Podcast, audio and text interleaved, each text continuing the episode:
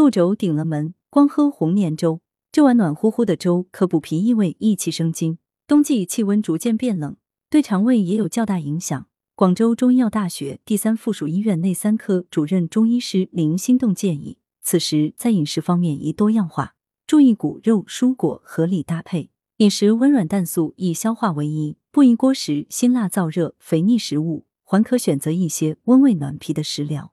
古代民间有六咒顶了门，光喝红年粥的说法，意思是天冷不再串门，只在家喝暖乎乎的红年粥度日。红年粥其实就是红薯粥，脾胃虚弱者。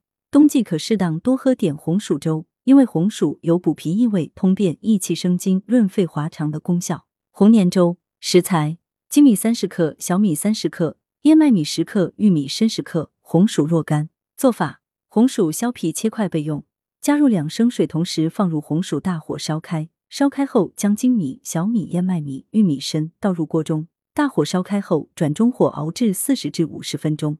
将红薯的口感彻底煮至软糯入味，即可出锅食用。文阳城晚报全媒体记者陈辉，通讯员王建、叶美琪。